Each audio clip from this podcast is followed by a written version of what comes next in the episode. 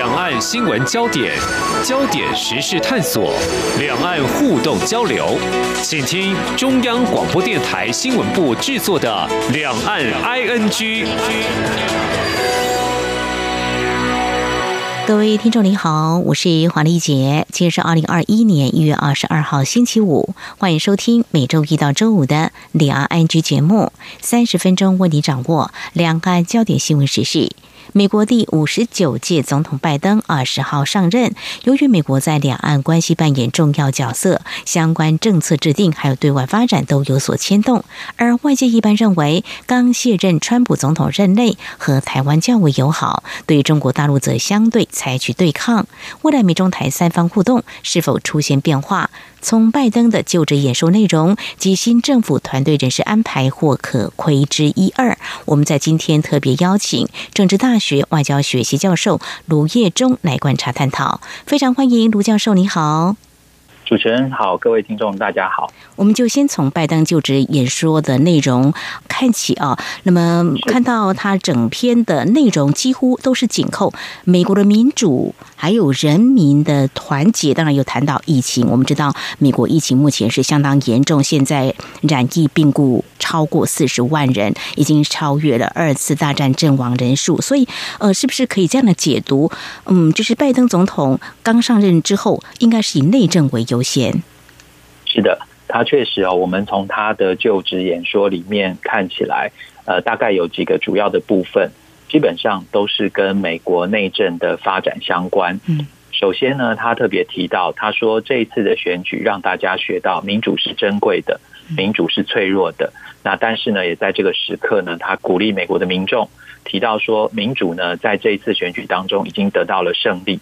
那当然，他也特别提到了疫情、经济之外，另外也有包括一月六号这个国会的这个骚动的事件等等哦。那不过他最后还是鼓励美国的民众，他提到说，这是一个不可分裂的国家，那政权呢已经进行了和平的转移，那这个正是美国两百多年来的一个传统。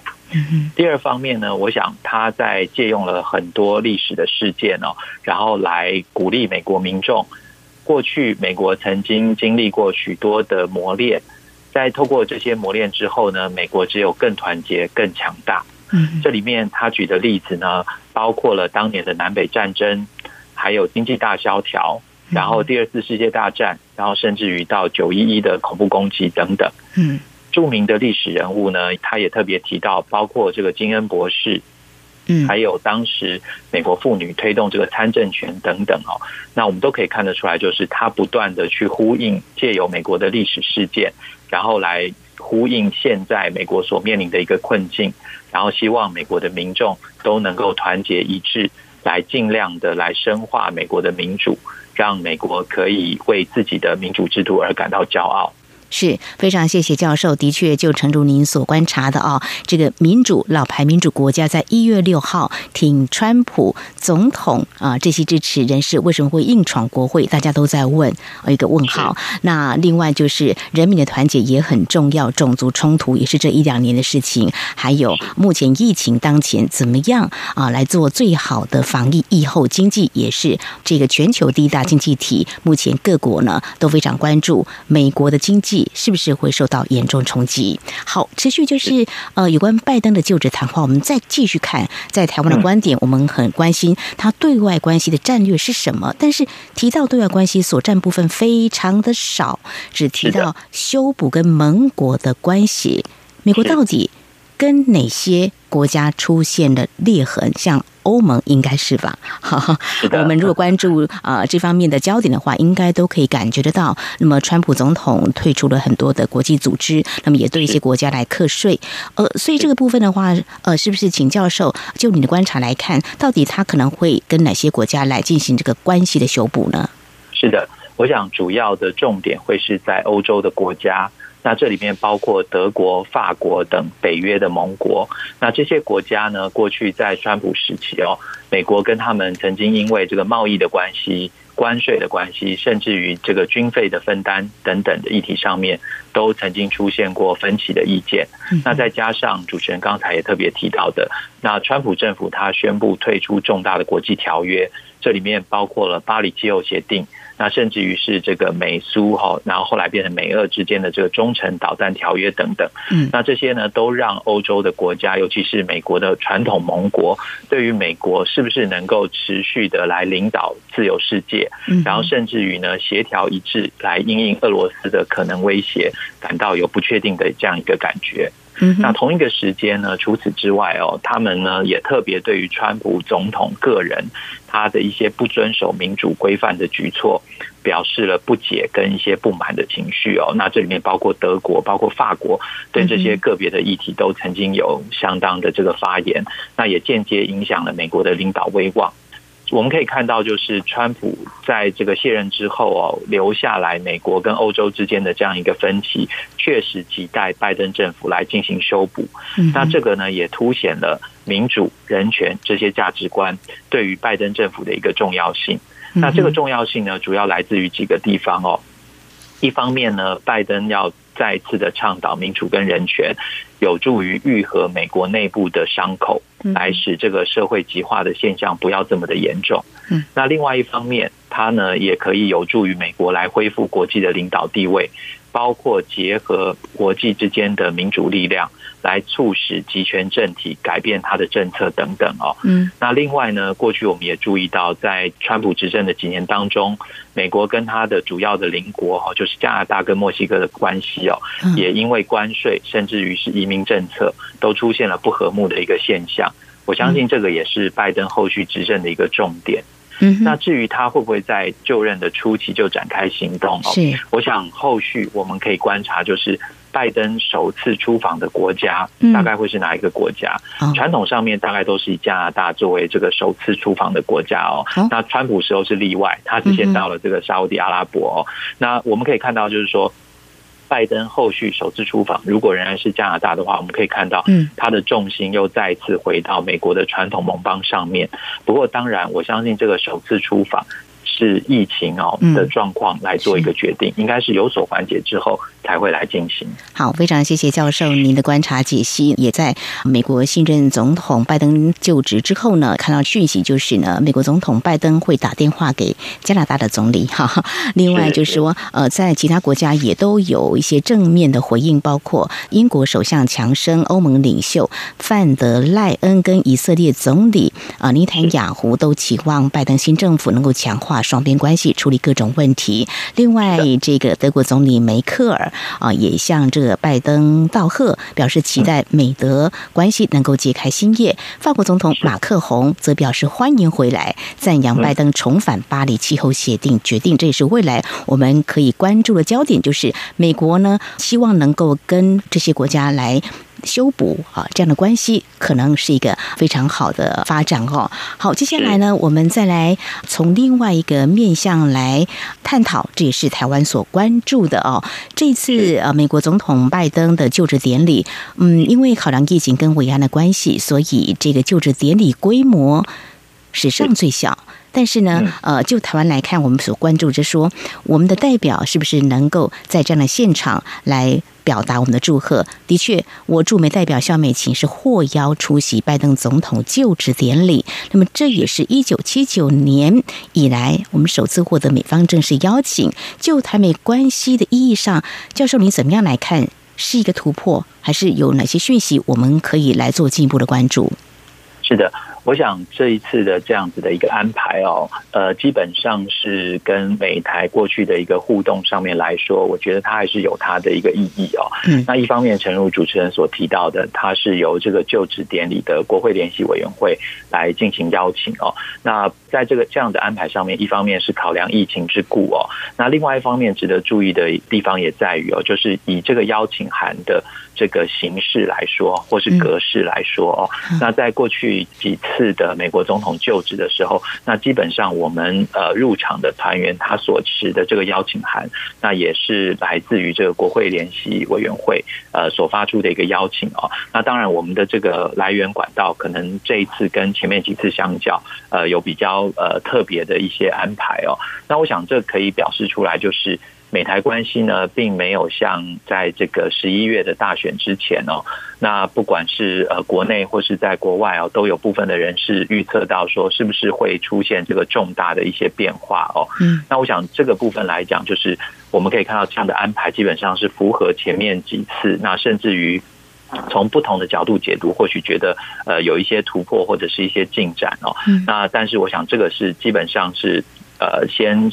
让大家过去的这种美台关系会出现变化的一个疑虑哦，大概是得到了降低哦。那另外一方面，我觉得一个角度来解读哦，也可以认为，因为拜登政府哦在上任的这个初期哦，国事如麻，那在这样的安排上面，基本上他也是除了不失礼之外，他基本上也维持了一个过去的。呃，仪式上面的一个行礼如仪哦，那这样子呢，也有效的可以帮助拜登政府来降低他执政初期就会面临，或许是来自国会，或许是来自其他面向，对于这个拜登政府因应台湾议题的一些些压力。那同样的，也可以使得拜登政府哦，有助于拜登政府他可以尽量的集中心力跟资源，在处理他所面临的国内的困境上面。嗯哼，好，非常谢谢教授您的解析。那么这是在我们节目前半阶段，针对美国总统拜登呢刚就任，那么未来对外关系的推动有哪些关注的面向？特别是在台湾，我们关注的是美中台三边关系的发展。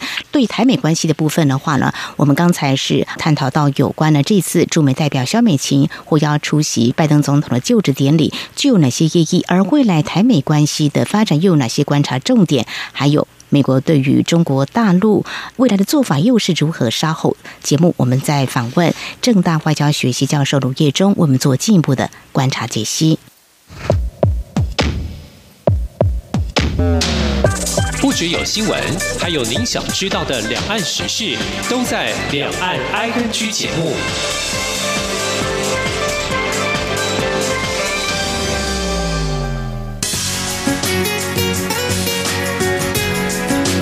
你是中央广播电台台湾之音。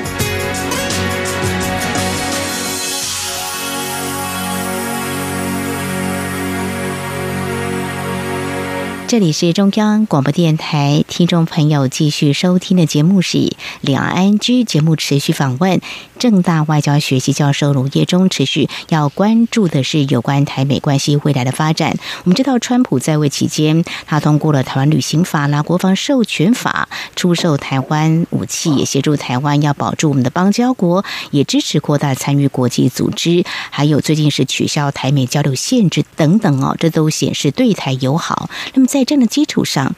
是不是？呃，能够深化紧密关系，可能刚才我们从啊我们的驻美代表来参加这个总统拜登的就职典礼，大概可以看出几个方向可以做些关注。不过，现在如果就这个人事方面的安排的话，他们的谈话是不是也可以来做些关注？像是美国参议院外交委员会日前召开国务卿提名人啊布林肯的人事听证会，他谈到我们台湾的时候，他就说了，呃，拜登政府绝对会延续对台承诺，不只确保台湾有能力自我防卫。当然也期盼台湾在国际上扮演更大的角色。国安顾问苏立文是肯定台湾的民主表现。至于未来会怎么样的发展，是不是这都是一个非常重要的观察指标？是的，呃，诚如主持人所特别提到，事实上在这个呃前几天，国务卿的这个被提名人哦布林肯，他在参议院的外交委员会里面哦特别做了这个相关的听证。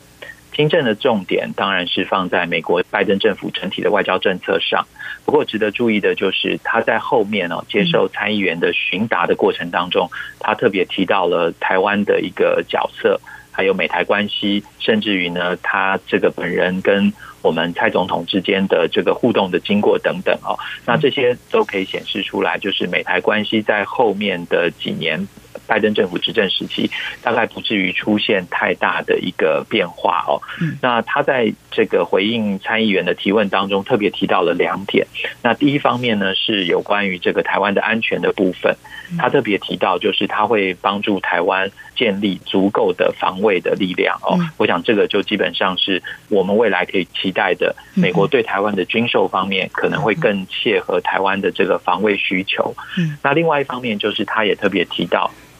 要让台湾有更多的这个国际的参与，因为呢，他提到说。美国跟台湾呢，在全球事务上面呢，是一个支持者之间的一个关系哦。那也希望看到台湾在国际组织当中，如果这个加入的会员不需要有国家地位的国际组织，台湾应该要被推动成为会员。那至于需要是有国家地位的一个组织呢，则有其他的方式来进行参与哦。那另外呢，他也特别提到，他跟蔡总统本人在二零一五年的时候，包括当时布林肯是以副国务卿的身份在国务院接待了当时蔡总统是以这个呃总统竞选人的身份哦，双方有多次的这个互动跟一些对话哦。那布林肯就说，对台承诺是我们非常坚定也信守的事情哦。嗯，那除了布林肯之外，那呃，Sullivan，诚如主持人刚才提到的，也在不同的场合，在不同的这个访问当中，也特别提到有关于台湾民主的这个价值呃上面的一些成就跟表现哦。嗯，那在昨天这个拜登正式就任之后。白宫国家安全会议的发言人哦，Emily Horn，他也表示，他说美国对台湾的承诺呢是坚若磐石哦。那我想这些都代表着美台的这个关系哦，在现有的基础上面，确实有这个深化紧密关系的一个可能性存在。那后续的观察点哈，我想大概可以分为几个部分，一个是在美台的双边关系上，那另外一个就是有关于台湾的国际参与上面哦。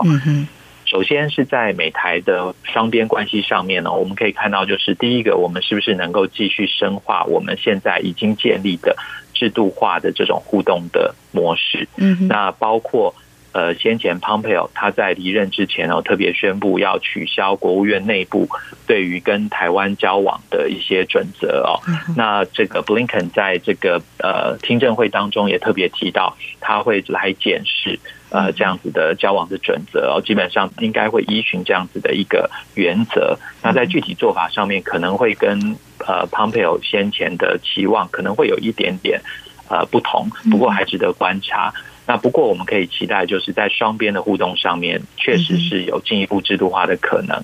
那至于另外的，包括美台的自由贸易协定等等哦，那因为拜登他在这个当选之后有特别提到，就是或许签订双边自由贸易协定。不是政府在第一年的一个优先顺序哦。不过，我想我们某种程度上面还是可以跟美方保持这个议题上面的一些联系，或至少是一个热度，然后看看我们有哪些地方是可以跟美国来进一步协商跟合作的。嗯哼，好是。那么未来啊，台美交流限制取消之后，如何来落实呢？是一观察指标之一。另外，还有台美之间签订啊这个自由贸易协定这方面，是不是有所进展，也是值得关注的哦。好，那接下来就要谈啊中国大陆跟美国的关系了啊。刚刚提到这是布林肯，其实他也曾经说中国。无疑是美国最大挑战。之前他就曾经提到了美中关系对抗成分增加，有竞争，不过也有合作面向。呃，印太事务协调官康贝尔被提名人，他曾经啊在发表文章当中有提到，认为跟中国交往时代已经过去了。还有也被提名人国防部长奥斯汀在出席国会任命案的听证会，指出战略重点会摆在中国。这些是不是可以嗅出过去大家也有一些观察，美中对抗或对立的格局可能是不变的呢？还是教授您怎么样来看呢？是的，我想在这个角度来讲啊，如果以他们过去的发言来看，呃，基本上美国跟中国大陆彼此之间哦的一个对立格局哦，在拜登的这个接下来执政的，我认为四年当中恐怕都不会有重大的改变哦。原因是在于哦，美国跟中国之间现在它不仅仅是处于我们在国际关系的角度来讲，它是一种大国竞争的态势，它也同时包括了科技竞争，还有所谓的价值竞争等三个主要的面向。所以我们可以看到，就是美中的一个对立的一个状况哦。双方虽然在拜登自己他的提的话里面有特别提到，就是未来跟中国大陆的关系，他可能是在可以合作的地方来进行合作，但是在竞争的地方，我相信他的这个决心跟他的这个态势哦，大概不会比川普。这个软弱哈，那另外呢，就是我们如果以这个 Campbell 为例哦，Campbell 实际上在过去几年当中，呃，有非常多有关于美中关系的一些呃这个文章或者是发言哦。那大概基本上依循着一个脉络，就是他认为呢，在习近平上来之后，整个中国的外交政策是朝向所谓的 assertive 的这个方向来发展，就是他有更强势，然后更主动的这样子的一个作为哦。那 Kirk Campbell 他先前也提到，他说。形成这样子的中国外交的态势，主要原因是因为一方面是川普政府时期的美国从国际领导地位退却，嗯，那另外一个是习近平本人呢，他是认为是一个比较机会主义的成分在内哦，就会。认为美国退就是中国进的一个好的时机。那同时，中国随着国力上升，也认为时间是站在中国这一边，所以它反映在整体的政策上面，就会出现了比较冒进的一些政策，而影响到美国的国家利益。所以我们从这一点出发，大国竞争的格局是会持续存在。那第二个科技竞争的面向上，我们也可以看得到，就是实际上从美国的近期的一些发言哦，我们可以看到。他们特别强调，尤其是布林肯，他也特别提到，国家跟国家之间的竞争，现在出现所谓的呃科技民主国家跟所谓的科技威权国家之间形成两个主要的阵营。换句话说，全球化带来科技上的便利，可是民主国家是用这个科技来继续深化本身的民主，那集权国家呢，反而是借用这样的科技来继续来进行国内的这种呃价值的这种掌控哦。那所以。布林肯认为，这其实也是一个彼此针锋相对的一个议题。那所以我们也可以看到，科技竞争上面大概会持续下去。好，价值竞争的部分大概也是如此，包括人权、民主等等，大概都会是这个方向。好，科技、民主、人权啊，美中的对抗这样格局可能不会有太大的改变。不过，就是拜登就职谈话其实没有触及到美中问题，显示美方不会给予处理吗？或您来观察，可能会啊显示什么样的讯息呢？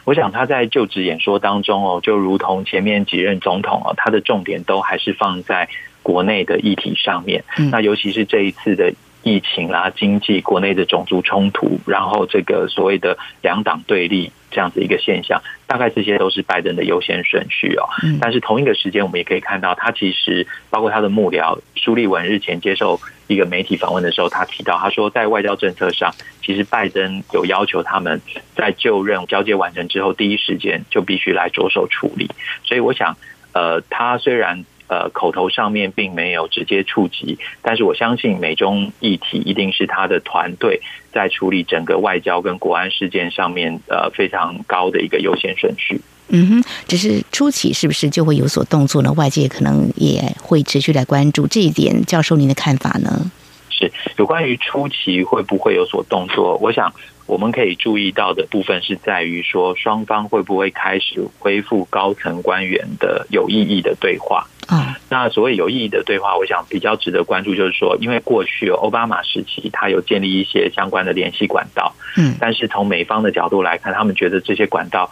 呃，好像都是呃中国拿来作秀的一个呃这种用法哦，所以并没有一些实质的进展。那我相信拜登政府上台之后，他应该会从过去这些经验当中去截取一些这个教训哈，然后可能会要求中方要做出一些相应的一些举措。那才会有后面的继续的这种呃 follow up。好，这个制度性的有意义的往来是不是呃会重新启动呢？我们也会来关注。不过呢，就在拜登宣誓就职成为总统之时，我们看到。中国大陆宣布制裁，包括前国务卿蓬佩奥在内二十八名前总统川普的高阶官员了哦。他有提到说，未来跟美国的关系的建立，他说过去有很多地雷啦，必须要扫除啦。外交部的说法哦，所以过去中国大陆应对美国态度跟做法，在拜登上任之后，目前看到中国大陆有这样子的一个呃说法或表态，你怎么样来看中国大陆对应美国新任总统拜登？未来的互动往来的态度呢？是，我想这可以从两个方面来进行解读哦。嗯，一方面就是呃，中国大陆过去哦，他在习惯性的跟其他国家来进行外交互动的时候，他都有一个呃所谓的漫天喊价、就地还钱的这样一个这个习惯，就是一开始先把姿态拉得很高，然后再因应对手的一些回应，来再做一些这个战术上面的一些调整哦。那所以我想，这个恐怕是现阶段这个北京方面的一种想法跟一种做法。嗯，那另外一方面就是我们也可以看得到，他制裁的对象把它限缩在呃川普执政时期的这些主要的官员哦。那一方面呢是回应呃当时川普时期对于呃中国很多的官员，包括香港的官员都有进行这种个人层次的一些制裁哦。我想这是一个呼应。不过呢，另外一个角度来看，就是呢中国大陆可能在现阶段哦也认为。或许拜登上台之后，美中关系会从过去的这种高度竞争甚至冲突的模式，可能会得到一些缓和，所以也想借这个机会哦，来对拜登政府来进行一些这个施压。不过，我想这个策略哦，如果中国大陆真的认为第二个策略是他们想要采取的，呃，我认为这恐怕不是一个太呃有智慧的一个做法哦，因为。我们刚才前面有讨论到，就是美中之间的竞争格局，它大概是一个固定的，在接下来几年会出现的一个态势。那在这个态势之下，实际上美国的国家实力还是超过中国大陆，包括在军事力量上面哦。所以这种硬碰硬的这种做法，对中国大陆来说，是不是真的有利哦？我想这个北京方面恐怕应该要进一步的来思考。嗯哼，好。那么最后呢，我们就要谈到台湾。我们刚刚提到，在川普总统在位期间呢，台美关系呢是友好的。不过，我们也感受到了啊，屡屡遭到中国大陆的一些施压。所以，美中台三方关系，其实呃，我们一直在谈两岸关系。事实上呢，美国真的是占了很重要的呃这个影响的这关键地位。所以我们怎么样来拿捏美中台未来三方关系的互动呢？可以确保两岸关系的和平发展。是的，呃，我想未来的这个美中台三方的互动哦，呃，我们台湾方面来看哦，我想第一个要建立的一个观察就是美中在后续的互动当中可能会呈现一种高度管理的竞争模式。嗯，那虽然它是一个竞争模式，但是不管是从拜登的角度来讲，或是从这个习近平的角度来讲，我相信他们都应该不至于希望美中出现一个白热化的冲突的一个关系。嗯，所以双方应该在某种程度上面都希望能够来管理这样子的一个竞争模式。嗯，那在高度管理的竞争模式下面，不可避免的，美中之间一定会出现一些高层次的一些对话。那高层官员之间的对话哦，往往我们在台湾方面哦，我们应该务实以对，因为过去我们可以看到，就常常我们会对于美国的特定的政治人物，只要他做出一些对中国友好的一些举动，或是跟中国互动当中，我们把它做彼此之间关系是友好的一些诠释，我们就认为他们好像是在跟呃北京低头啊，或者是在对北京示好等等哦。那但是我觉得从美国的国家利益来讲。一个高度管理的竞争模式，基本上对美国来说是符合他国家利益的，所以我们对这样子的一些发展，应该要有一些比较务实的一些理解跟一些这个呃观察。那从这个角度出发哦，也因为它是一个高度管理的竞争模式，对台湾来讲，一方面呢，我们应该继续寻求跟拜登政府。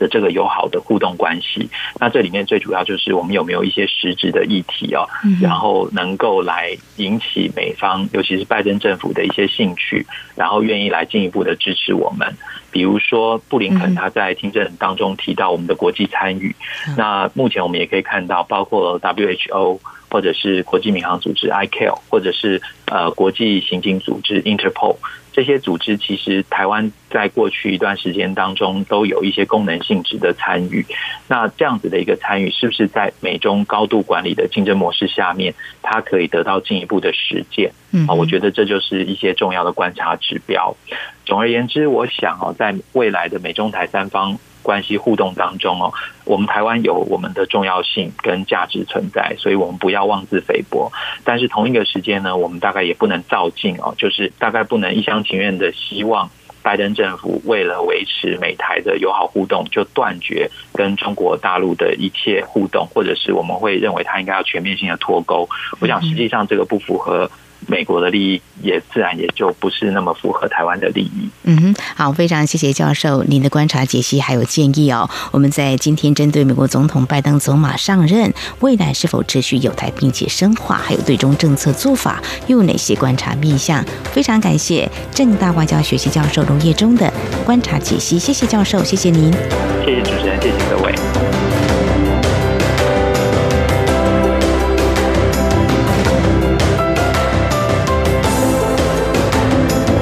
以上呢就是今天节目，非常感谢听众朋友您的收听，华丽姐祝福您，我们下次同一时间空中再会。